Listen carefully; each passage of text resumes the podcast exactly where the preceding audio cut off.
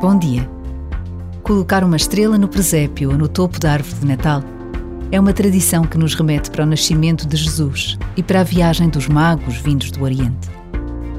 São Mateus diz-nos que os magos se puseram a caminho e a estrela que tinham visto no Oriente ia adiante deles, até que chegando ao lugar onde estava o menino, parou.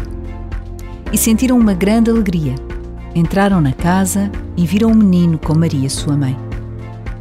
Precisamos de tempo para viver a alegria da verdade do Natal. E por vezes basta a pausa de um minuto para nos lembrarmos de um céu cheio de estrelas e para pensarmos como a criação do mundo e a sua beleza nos falam de Deus.